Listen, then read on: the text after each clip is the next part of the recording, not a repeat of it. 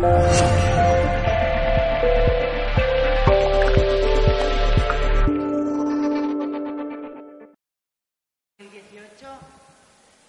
esta edición enfocada en espiritualidad y salud, nos acompaña ahora el doctor Cayo Martín Valencia. Es licenciado en Medicina y Cirugía, viene de Bilbao y nos hablará de alimentación y espiritualidad. Bienvenido. Gracias. Buenas tardes. Eh, vamos a ver, os he preparado unas diapositivas. Eh, digamos, hay dos partes en la presentación. Una primera parte, daros unas imágenes de cómo funciona nuestro cuerpo energético. Y una segunda parte en que ya os voy a hablar de alimentos concretos en relación con estados, vamos a decir, sindrómicos psíquicos nuestros, puesto que esta charla está enfocada en alimentación y espiritualidad. ¿Has empezado a grabar con la cámara, niña? Gracias. bien, entonces, bien, alimentación y espiritualidad en el ser humano. En el ser humano. Bien, son dos imágenes que luego las explicaré. Bien, eh, soy el doctor Cayo Martín, médico. Bien, ya me conocéis.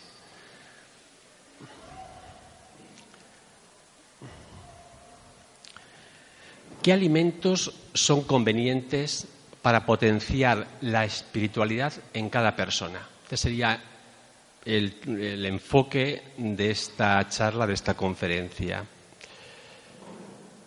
Pero primero vamos a intentar ver qué es el ser humano, para después comprender cuál sería su alimentación más correcta.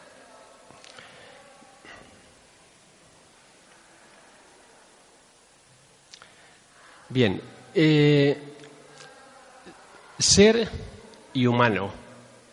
Realmente hay que analizar dos palabras. Como ser, como ser, somos una conciencia, algo que se da cuenta, porque también hay un ser caballo. Un ser caballo, como ser, es un ser consciente. Como caballo, tiene unas características diferentes a nosotros. Todo ser vivo tiene conciencia. Un ser muerto no, no es consciente, no se da cuenta de nada. ¿De acuerdo? Por lo tanto, nosotros, como ser, somos algo que se da cuenta, somos una conciencia. Y como humanos, vamos a decir que tenemos unas características, sin dudas diferentes a las características de un caballo. ¿eh? Como ser, un humano o un caballo somos un ser consciente. Quizá los humanos seamos más conscientes que los caballos o más conscientes que un gusano, pero tienen conciencia, todo ser vivo tiene conciencia, se da cuenta. Pero vamos a centrarnos en, el, en nosotros, en los seres humanos. Cuando nos damos cuenta, yo ahora estoy percibiendo, lo que hacemos es percibir. Todo lo que hacemos como conciencia en esta vida es percibir, percibir y percibir y percibir. Todo el proceso de la vida es un proceso de percepción. Pero lo que percibimos, ¿qué es lo que percibimos? Todo lo que percibimos son sentimientos. Todo lo que percibimos, incluso las imágenes, son sentimientos. Todo cuanto el ser humano percibe son sentimientos. Que este es un poco el centro de esta conversación o de, este, esta charla. Eh, todos los sentimientos que se generan, como vamos a ver luego aquí en la zona del corazón, ¿eh? los sentimientos podríamos decir que son como bombillas, bombillas que vemos. Si la luz de la bombilla es de mala calidad, los sentimientos que tenemos son sentimientos de mala calidad. Pero y si, la bombilla al, alumbra bien, tenemos sentimientos normales. Pero ¿qué es un sentimiento espiritual? Un sentimiento espiritual es una bombilla de alto voltaje. Es una bombilla de alto voltaje. Para poder encender un sentimiento espiritual se requiere mucha corriente eléctrica. ¿Mm?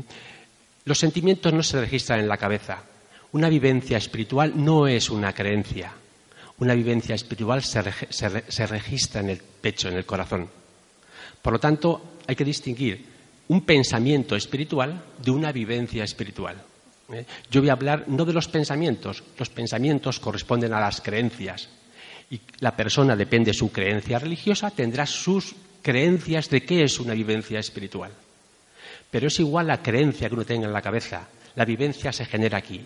Y la vivencia espiritual es igual para todas las personas, correspondan a las religiones que correspondan o a las creencias que puedan tener en la cabeza.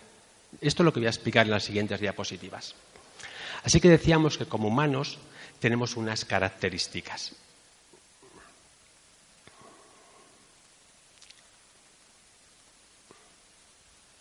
Vamos a hablar de los siete segmentos y las tres esferas.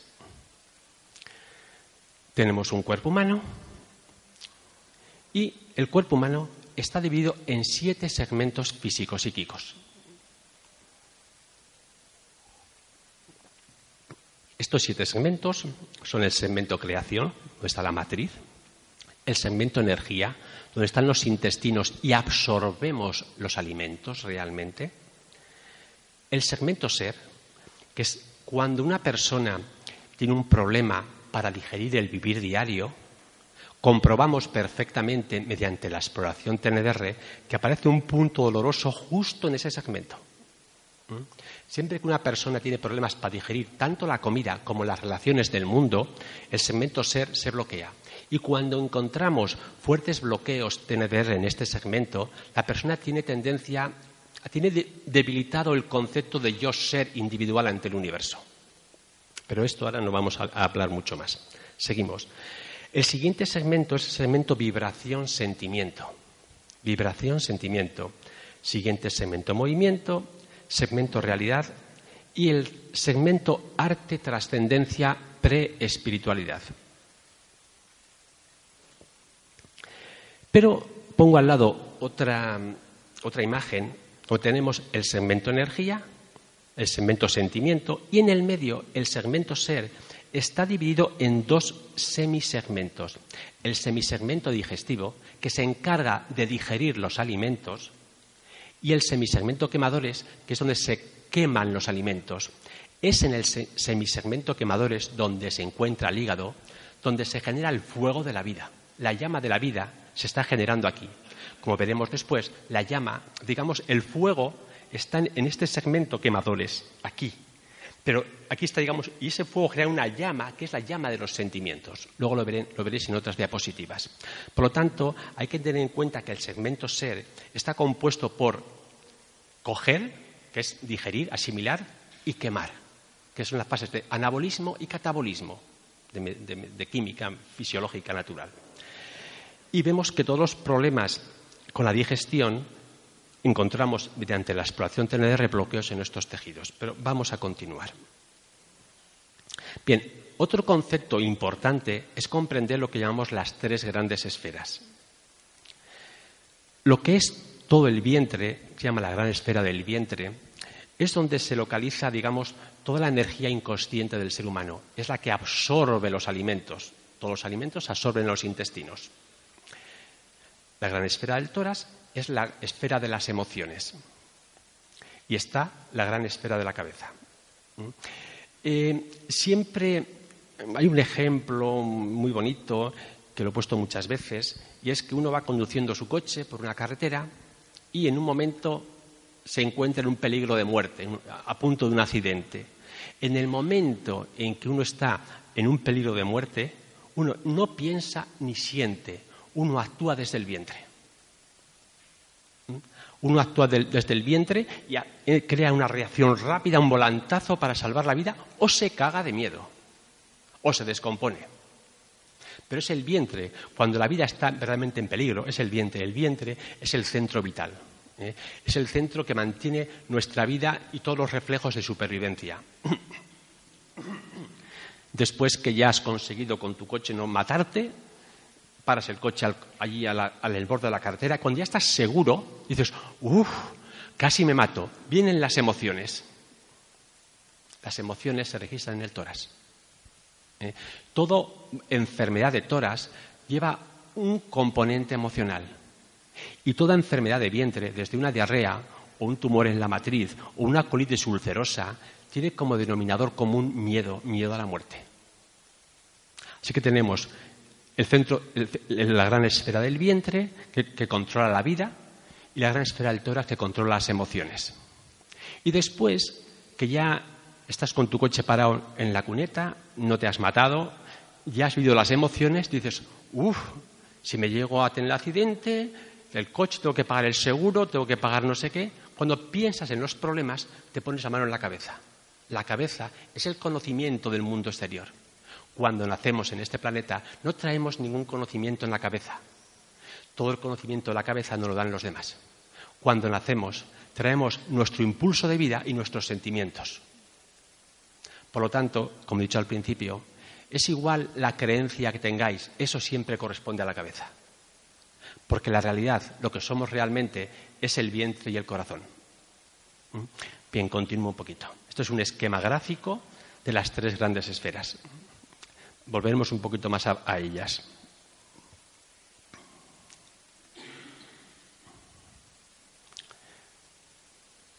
Vamos a hablar un poquito ahora de lo que es el pilar central. Volvemos al cuerpo humano volvemos a los siete segmentos y aparece lo que llamamos el pilar central. El pilar central es una, es, una banda que, como veis en el dibujo, recorre todo el cuerpo entero. En este pilar central, en cada uno de los siete segmentos físicos-psíquicos, existe un centro de conciencia.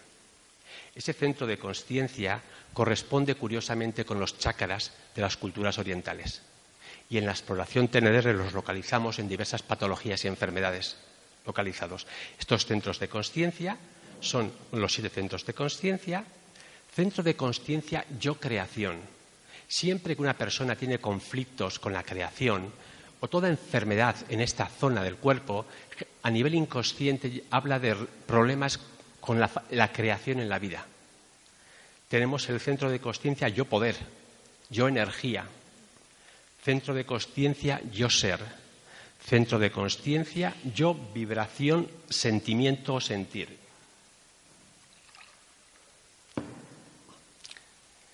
Centro de consciencia, yo movimiento, realidad y arte, trascendencia, espiritualidad, que está en la parte alta de la cabeza.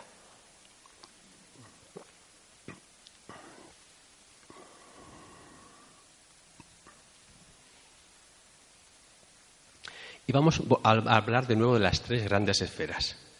En el centro de la gran esfera del vientre está el jara, o el centro de la energía. En el centro de la gran esfera del tórax está el corazón, que es el que genera los sentimientos.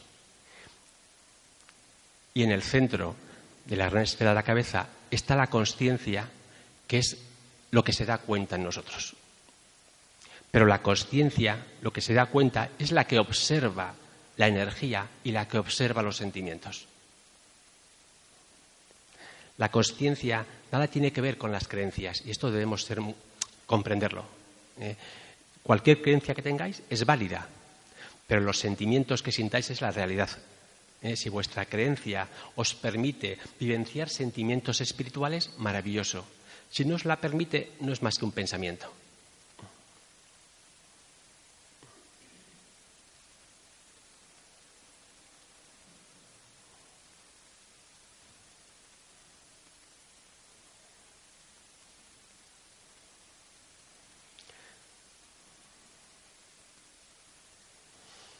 Las imágenes creo que hablan por sí solas.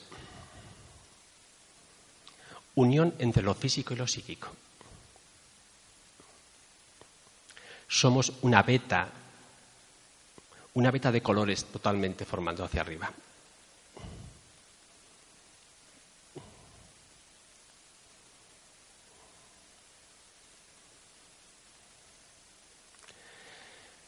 Y ya vamos un poco a, centrarnos en lo que nos interesa, que es la alimentación. ¿eh? Y para ello vamos a hablar de la gran esfera célula. Tenemos el esquema de los tres segmentos, segmento energía, segmento sentimientos y el segmento ser con sus dos semisegmentos. Pues bien, tenemos la gran esfera del vientre con el jara, la gran esfera del tórax, con el corazón, pero ¿qué une a las dos grandes esferas? Y bueno, todo esto genera lo que llamamos la gran esfera. Hay un punto central que une a las dos esferas, que es el pleso solar o estómago. Estómago es el centro de lo que son todos los órganos de nuestro cuerpo. Fijaros una cosa, los alimentos, cuando los comemos, los masticamos en la boca, pero al masticarlos los, trituramos, pero no destruimos las proteínas. El alimento no muere en la boca. Cuando el alimento llega al estómago, en ese momento los ácidos, el ácido clorhídrico actúa sobre las proteínas y las rompe. En ese momento el alimento muere en el estómago y deja de ser él para transformarse en yo ser. Digamos, el alimento muere en el cielo de nuestro estómago. Su esencia, su muerte, se produce en nuestro estómago. El alimento deja de ser él y se transforma en yo ser. ¿eh? Recordar que este era el segmento ser. Luego el estómago es el punto central de todo nuestro sistema energético. Lo que comemos llega directamente ahí. Así que tenemos el, segmento vibración-sentimiento, pulmón y corazón, el segmento ser, estómago, con el hígado, páncreas, bazo y vesícula biliar. Todos los órganos digestivos por excelencia. Y tenemos el segmento energía, que son los intestinos, donde se absorbe el alimento.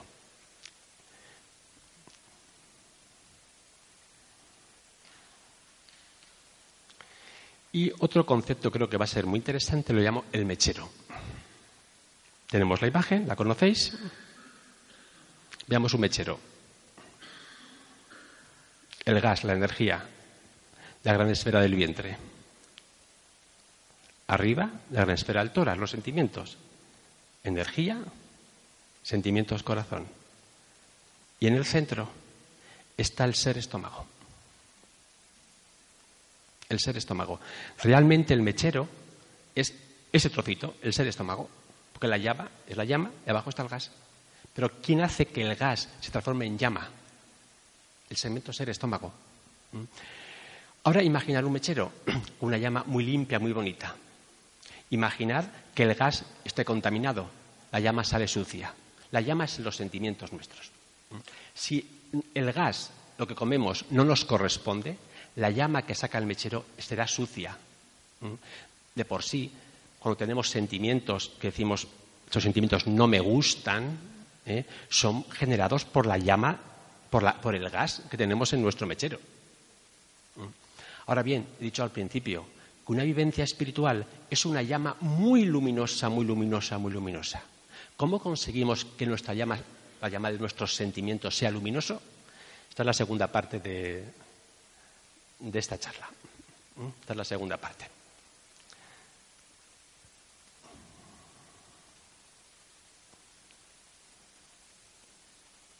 Bien, empezamos con la alimentación espiritual, la segunda parte. ¿Qué alimentos son convenientes para potenciar la espiritualidad en cada persona?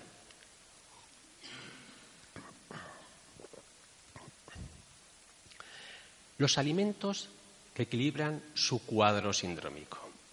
Me preguntaréis qué es un cuadro sindrómico, lógicamente.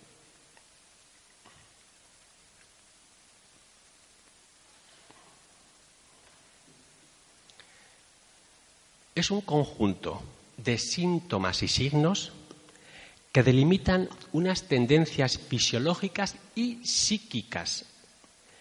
Nos hacen propensos a unos tipos de enfermedades y estados mentales y estados mentales.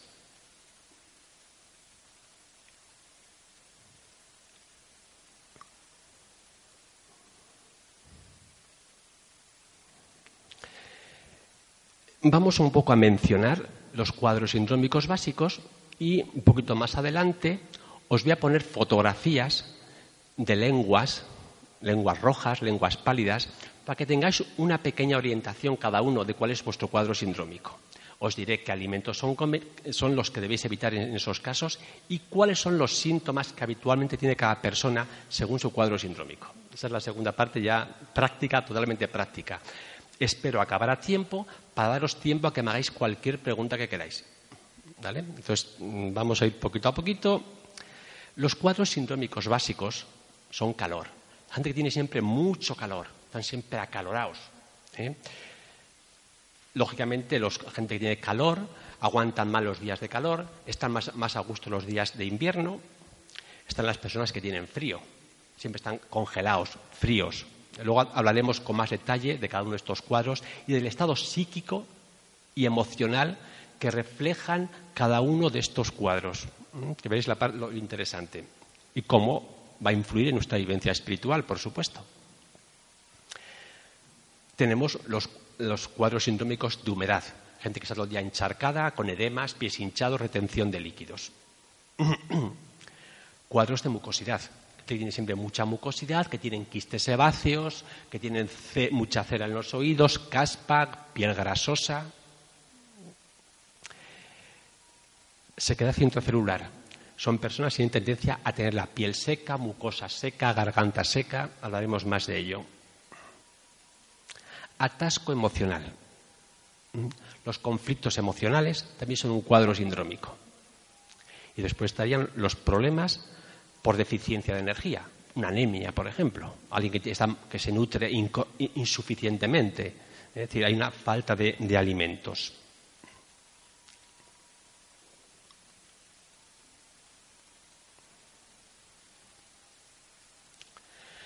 Eh, vamos a hablar un poco de los alimentos que ingerimos. ¿De qué están compuestos los alimentos que comemos todos los días? Desde un punto de vista químico, químico, todos los alimentos son o carbono, o hidrógeno, oxígeno, nitrógeno y minerales en pequeñas dosis. Es igual lo que comamos. Carne, pescado, eh, cebolla, pimiento, lechuga, pepino. Cualquier alimento que comemos, químicamente, solo son esos elementos, no tienen más. ¿Vale? Y desde, desde el punto de vista bioquímico, ya es bioquímico, son agua, minerales, vitaminas, enzimas y catalizadores, azúcares y almidones, grasas, proteínas y fibras no utilizables. Eso es todo lo que comemos. Pero nosotros no comemos grasas ni proteínas. ¿Qué comemos realmente nosotros?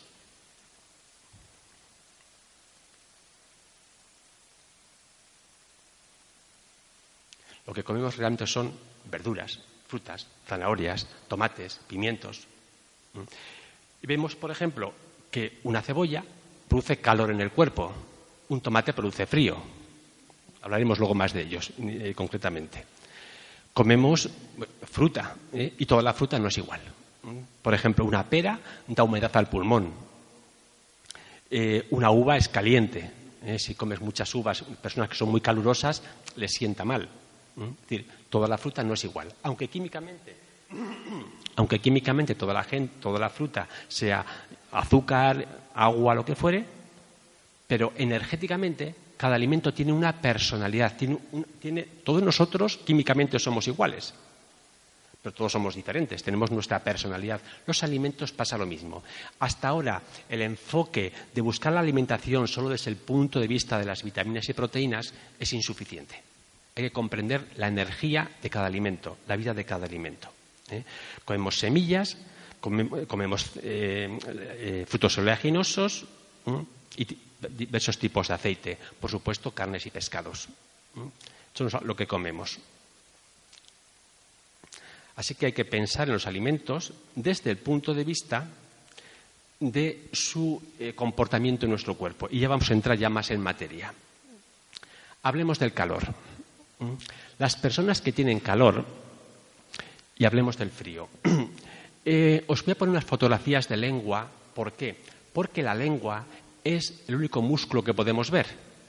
Igual que está nuestra lengua, están nuestros músculos por dentro.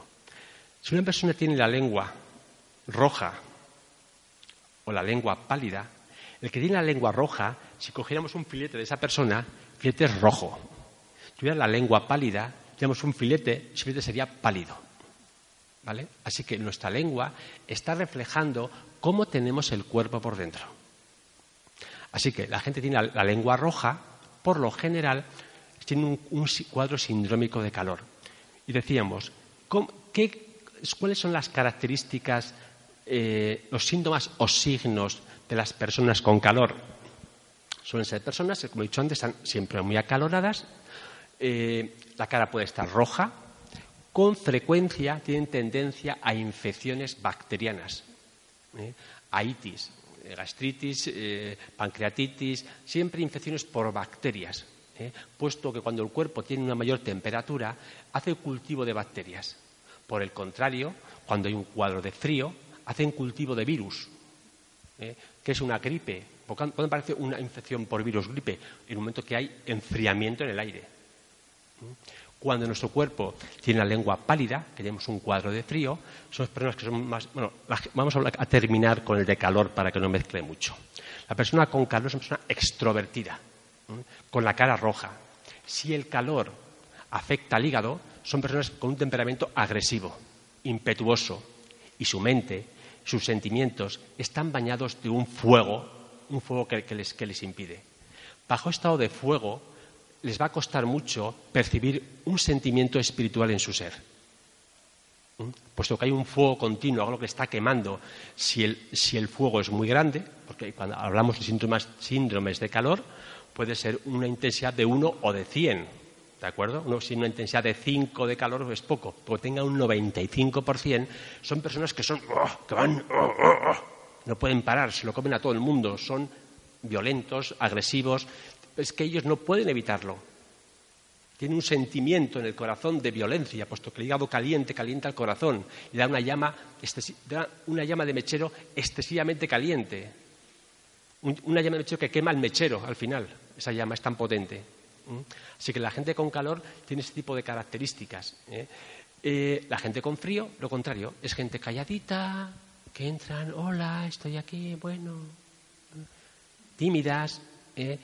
Con una llama del corazón apagada, con, pocos sentimientos, gente poco activa, introvertida, con una actividad mental lenta. ¿eh? Consecuentemente, la llama de su, de su corazón es pequeñita. Y decíamos antes que un sentimiento espiritual es un sentimiento de alto voltaje. No puede ser ni gran fuego porque quema, ni deficiencia de fuego. Tiene la temperatura exacta para que brille. ¿eh? Eh, habéis visto, todos conocéis lo que es un, un humogás de camping, ¿vale? Sabéis que un humogás lleva una alcachofa que la prende y da un poquito de luz. Cuando le ponemos la camisa de seda es cuando ¡bum! resplandece. ¿Conocéis cómo funciona? Pues bien, digamos que es cuando equilibramos la llama exacta de nuestro corazón, cuando puede resplandecer como la camisa de seda de un humogás. Y no importa la creencia que tengáis. Eso, cualquiera que tengáis, es válida siempre y cuando podéis entender esa alcachofa del humo gas. Si no, las creencias son creencias. Recordad, eh, es el corazón lo que realmente nos debe, hacer comprender cómo funciona. Bien, así que estamos con los cuadros sindrómicos, calor y frío. El de calor, eh, como hemos dicho antes, una persona con calor, si el calor le afecta al pulmón, tendrá tos continua. Si le afecta al corazón, tendrá taquicardias, palpitaciones. Si le afecta al hígado, tendrá rabia continua, violencia. Eh depende el, calor que afecta a un órgano u otro más el cuerpo, va a haber diversos estados psíquicos. ¿eh? Y desde luego, estados psíquicos que de alguna forma son desequilibrados, que no le van a, favorecer o a facilitar que tenga vivencias espirituales. Así que hablamos del frío, el frío es lo contrario. La gente fría es introvertida, encogida, y la gente fría eh, por lo general, como he dicho, tendencia a, infecciones víricas, estar todo el día abrigados, eh, como exceso de ropa. Ahora bien, hablemos de los alimentos, ya más concreto, de estos dos tipos de personas. personas que tienen calor, ¿qué deberían evitar? Sobre todo las especias. El ajo, la canela, el chile, el clavo, la pimienta, el pimentón, la mostaza, jengibre, cacao y en general todas las especias. Todas las especias son fuego, fuego, y lo que hacen es quemarnos por dentro. Hoy día está muy de moda el traer las bebidas de la India, que son a base de especias. Posiblemente para los indios esté equilibrado, pero no para nosotros. Prácticamente, según mi experiencia personal, el 70% de la población tenemos calor. Tendemos al calor. Las especias nos irritan. ¿eh? Por lo tanto, es más, las especias no son alimentos. Y esto lo se puede poner. Tú puedes comerte una manzana o cinco manzanas. ¿Te puedes comer un plato de chile? ¿Alguien se puede comer un plato de canela? Iría al hospital. ¿Vale? Luego no es un alimento. Un alimento puedes empacharte con él, pero no, irías. Una manzana, diez manzanas, pero no irías al hospital nunca. Si comes un plato de canela, un plato de chile, un plato de clavo, vas al hospital. De urgencias. Y si no, probarlo. Luego no es un alimento. Es un medicamento. Y cuando hace falta, por supuesto, en los cuadros de frío vienen bien tomar pequeñas dosis de especia. Pero hay que pensar que las especias no son, no son, comida, son medicamentos. Como todo medicamento hay que ver cuándo utilizarlo y cuándo no utilizarlo. Y digo, hablo del ajo, lo he puesto con mayúsculas. La gente con calor debe evitar alimentos como la cebolla, las alubias negras y rojas, el trigo sarraceno, el pollo y la gallina. El pollo y la gallina. El pollo y la gallina. Hay un test que suelo comentar a la gente que lo haga la gente que tiene la lengua roja come un pollo frito y toda, toda tarde el pollo aquí en el estómago no acaba de digerirlo. En cambio, se come un solomillo de cerdo, que teóricamente es peor, y, no le da ningún problema. Y lo digiere perfectamente. Fíjate lo que digo. A la gente con lengua roja le cuesta más digerir una alita de pollo que un trozo de solomillo de cerdo. Y yo soy vegetariano, ¿eh? No es que ya diga que que comer carne y cerdo. Yo soy vegetariano como carne y pescado en raras excepciones.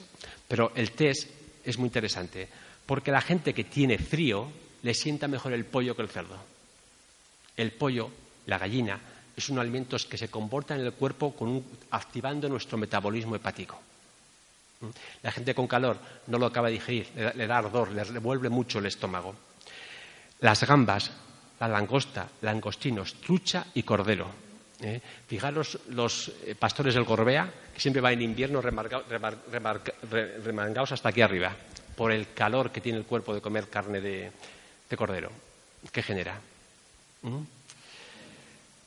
Grasas saturadas y fritos en general debían evitarse. Y disminuir el consumo de embutidos. Alcohol, tabaco y café. En las personas que tienen frío, deben evitar los alimentos fríos, helados, alimentos fríos de nevera en general.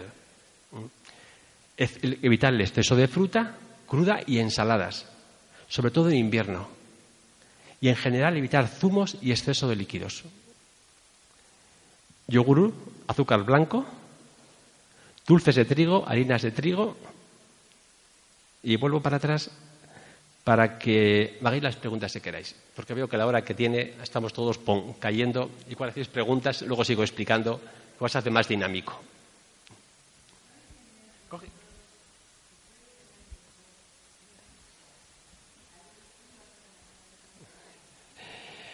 Eh, sí y no.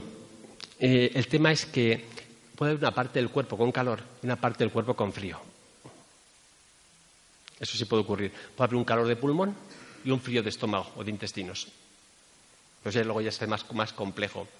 Ahora quiero un poco explicar cómo eh, simplemente una persona con calor, una persona con frío, va a generar unos estados psíquicos muy concretos. Como una persona que tiene frío está siempre apagadita, apagadita. No, no consigue despertar sentimientos o es muy difícil que lo pueda hacer o tiene muchas dificultades para ello.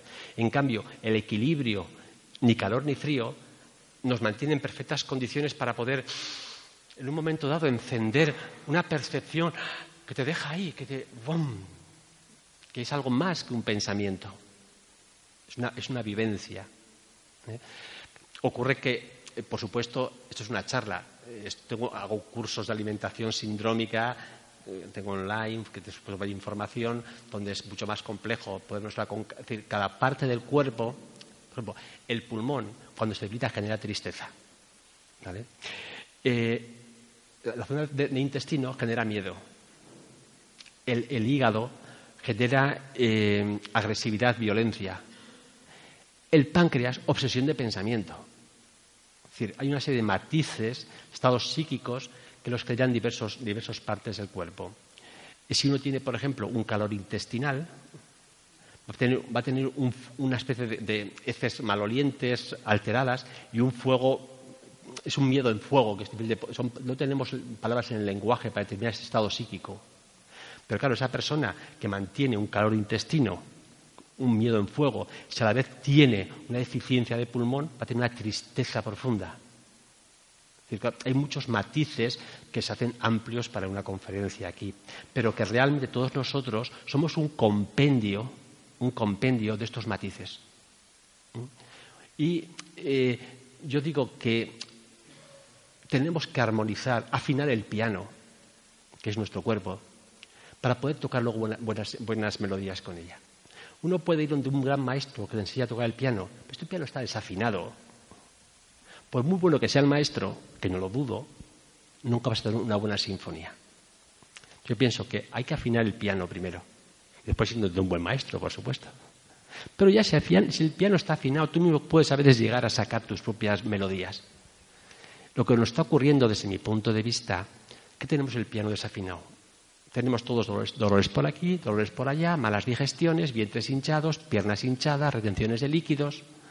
Eh, eh, si seguimos hablando un poquito de algún caso más, para ir rápidos, porque veo que ahora con la posiesta estamos todos medio dormidos.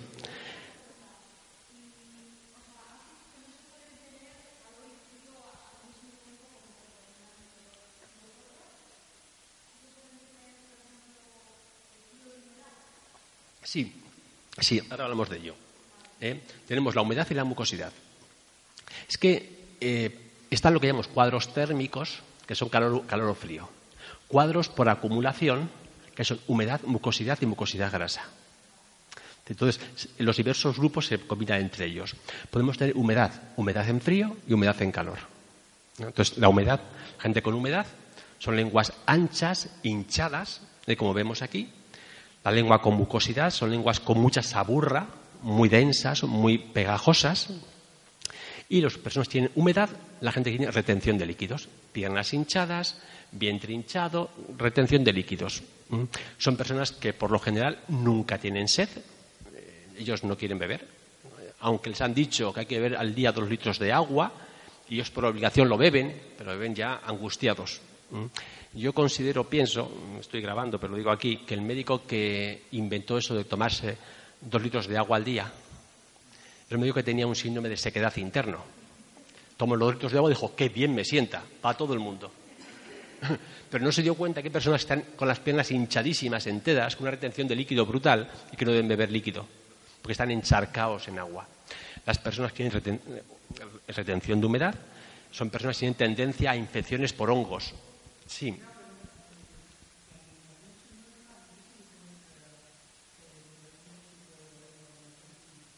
Eh, digamos que, una, gran parte, una gran parte se relaciona con la medicina china, pero está enfocado desde el punto de vista de la exploración TNDR.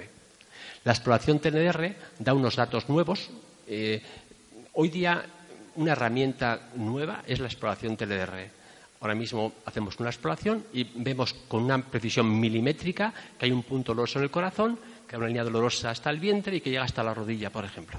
Y eso el explorador lo, lo, ve, el paciente lo confirma al 100%, no hay dudas. Entonces, esta, herramienta ha servido para hacer eh, ciertos cambios en la explicación que dan los libros de medicina china.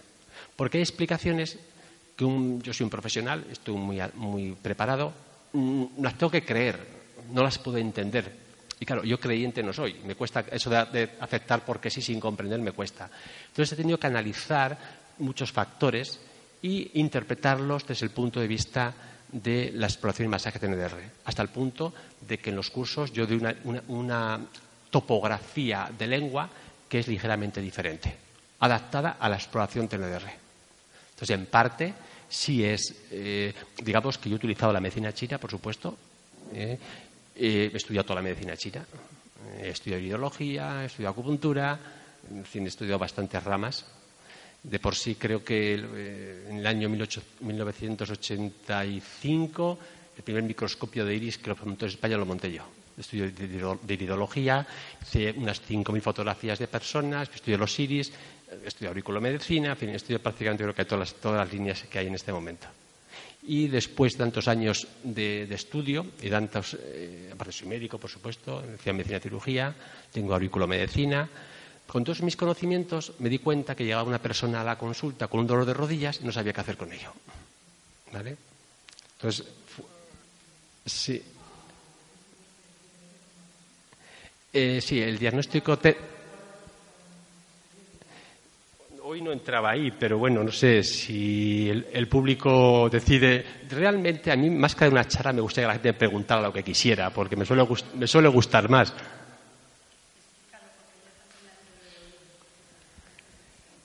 Bien, de todas formas os han dejado, creo que un tríptico por ahí, donde está un poquito explicado. Bien, la exploración TNDR es una técnica nueva, ¿sabéis? De exploración y masaje TNDR. Hago cursos de formación, tenéis todo en Internet. Y eh, la exploración, todos los mapas que he sacado antes, no es una teoría. ¿eh? nace fruto de que cuando me encontré con que no sabía qué hacer con una rodilla dolorosa, con todos mis conocimientos que tenía, dije, algo está fallando. Y partí de cero. Hice un borrón y dije, hay que hacer, volver de nuevo. usted le duele? ¿Dónde le duele? Empecé a tocar. Debo decir, porque ya lo he dicho públicamente, así ya no importa decirlo, que hace años yo veía lo que se llama el, el aura de la gente. ¿Vale? He escrito un libro, un curso que es Cuerpos Energéticos, lo publicó edad, ya está agotado. Y yo veía que cuando me llevaba esa rodilla dolorosa, me encontraba una especie de nubecillas sobre la rodilla y tocaba en ese punto y dolía siempre. casualidad, cuando yo una nubecita, dolía. Vale, pues digamos que esto inició un nuevo tipo de investigación. Entonces me fui dando cuenta que en una artrosis de rodilla hay unos puntos dolorosos que son los bloqueos TNDR.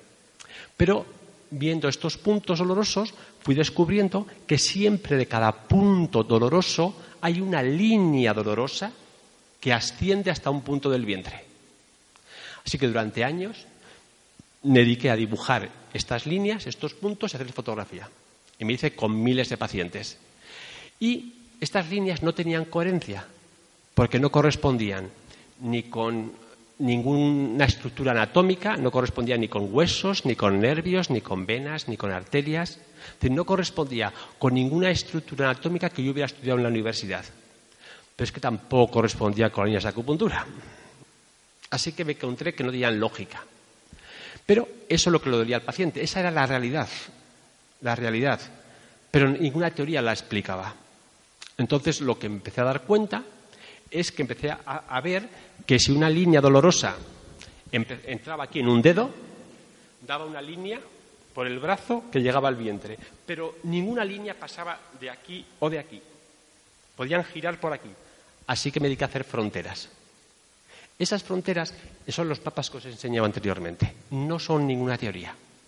Esas fronteras se reflejan perfectamente cuando hacemos una exploración. Ninguna línea atraviesa desde la espalda a la parte anterior. Llevan unas bandas paralelas, hasta el punto de que eh, vemos que el famoso pilar central, son los siete yoes que decía antes, los siete yoes reflejan siete estados de la psique, realmente el ser humano estamos formados por siete yoes que corresponden con los siete chakras de las culturas orientales, hasta el punto de que todas las palabras, cualquier palabra de cualquier lengua, de cualquier diccionario, se refiere o a creación, o a energía, o a unidades, a ser, o a vibración, sentimiento, o a movimiento, o a realidad, o a arte de trascendencia. No hay ninguna palabra que no, que no se refiera a esto. Esto que estoy diciendo es para dar un parón a, la mente. Vivimos en un matriz. Es decir, eh, si habéis leído algo de física cuántica, eh, vivimos en un, el, mundo cuántico es un mundo incoherente, es un, mundo absurdo, donde dicen que hay partículas que van del futuro al pasado, partículas que están a la vez, en dos sitios, no tiene coherencia, pero nuestro mundo es muy coherente, va siempre del pasado hacia el futuro. Digamos que el mundo cuántico es como el disco duro de este ordenador. Si alguien cogéis un disco duro, allí hay algo, no hay nada. Lo rompéis, no hay nada. Pero cuando un lector lee el disco duro, aparece una película. Pues bien, el lector que lee el mundo cuántico es la conciencia que he dicho al principio. Utiliza siete, siete rayos láser para leer, que son los siete segmentos físicos psíquicos. Y de esa forma creamos este matrix en que estamos viviendo. Y todas las patologías y todos los alimentos que tenemos se relacionan con este sistema del matrix en que estamos viviendo. Siete segmentos físicos psíquicos. ¿Mm? Eh, ¿A dónde íbamos? A los bloqueos TNR. Pues bien, vimos que había líneas que unían todo el cuerpo. Y al estudiar estas líneas salieron todos los segmentos que he explicado antes, pero que, lo que eso es una cosa que se ve real. Un paciente en una camilla, una artrosis de rodilla prácticamente siempre da bloqueos en la zona del, vientre. ¿Mm? Hay un problema de miedo. ¿Qué función cumple la rodilla? La rodilla es el amortiguador de la marcha. Volviendo al esquema de antes, y vuelvo en palmo con la rodilla, en el pilar central, todos los bloqueos TNR que encontramos son, son conflictos conmigo mismo sin que exista el resto del mundo. Pero cuando encontramos bloqueos TNR en, la parte derecha y parte izquierda, que es con la que interactuamos con el mundo, hablan de problemas eh, en nuestros deseos de actuar sobre los demás. Pero cuando el problema, los bloqueos y las enfermedades están en brazos o piernas, están hablando de los problemas que tenemos cuando estamos actuando en el mundo, bien con los brazos o bien con las piernas. Y volvemos a la rodilla. La rodilla es el amortiguador de la marcha. Siempre que tenemos problemas de rodillas es porque el, espacio físico o emocional en el que me muevo es muy pedregoso para mí. O no tengo energía para poder aguantar la interacción con el mundo que me rodea en mi avance en la vida. Y todas las partes del cuerpo cumplen una función psíquica. Yo quería haber hablado de los alimentos a nivel psíquico, me he liado con la, parte física. Bueno, así os despierto, porque hoy estamos todos un poco dormidos. Sí.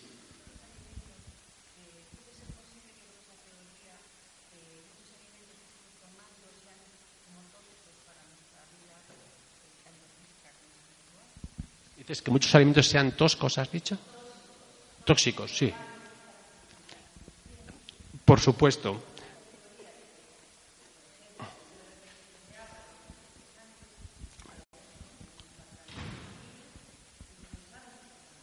se están envenenando, aunque sea agua del mejor manantial del planeta. Sí, eh, lo que decía antes, una persona con un síndrome de calor se está envenenando con el sofrito de ajo, cebolla y pimiento. Una persona con frío le sienta muy bien. ¿vale? Hoy día, probablemente, si quitáramos el sofrito de ajo, cebolla pimiento, disminuiría muchísimo el Alzheimer y la demencia senil. La demencia senil que lo hace más que aumentar es un cerebro cocido a fuego lento por un exceso de temperatura de la sangre. Es decir, toda la gente que. Es, la demencia senil y el Alzheimer, hay que considerarlo un cocerse el cerebro. Esta para cocerse es la mejor. ¿Eh? si hicieran estadísticas, la gente que tiene Alzheimer, cuántos sofritos de ajo y cebolla han comido, estaría muy bien que lo hicieran. Pero es que eso ya es religioso, como que, uff, es por la otra religión, ya hay prejuicios culturales muy fuertes. Pero realmente, si queremos ser científicos, lo que habría que hacer en todos los cuadros de Alzheimer, hacer un estudio de su alimentación, lo primero que tenían que hacer. En el Parkinson no lo sé, tampoco lo puedo decir en el Parkinson, pero lo que hay que entender es que una persona con calor, el calor siempre va hacia arriba. Y calienta. Las migrañas, las cefaleas, son calor de hígado, calentando hacia arriba. ¿eh? La cantidad de gente que tiene cefaleas y migrañas. En cuanto le cambias un poco la alimentación, se mejoran las cefaleas y las migrañas. ¿eh? Es un calor fuego pegando hacia arriba, hacia la cabeza. ¿eh? entonces, el, el, calor siempre va para arriba, el frío va para abajo. Entonces, las personas, por ejemplo, que tienen húmedas, tienden a tener las piernas encharcadas. Pero hay humedad en frío y humedad en calor, como decía ella. ¿eh? La gente que tiene humedad en frío tiende a tener las heces pastosas, líquidas, ¿eh? porque hay humedad y frío. Incluso tendencia a, tener, levantarse por las mañanas, tiene unas heces pastosas, nada más levantarse. Pero si hay humedad en calor y el calor domina, puede que las heces se vayan secando un poquito.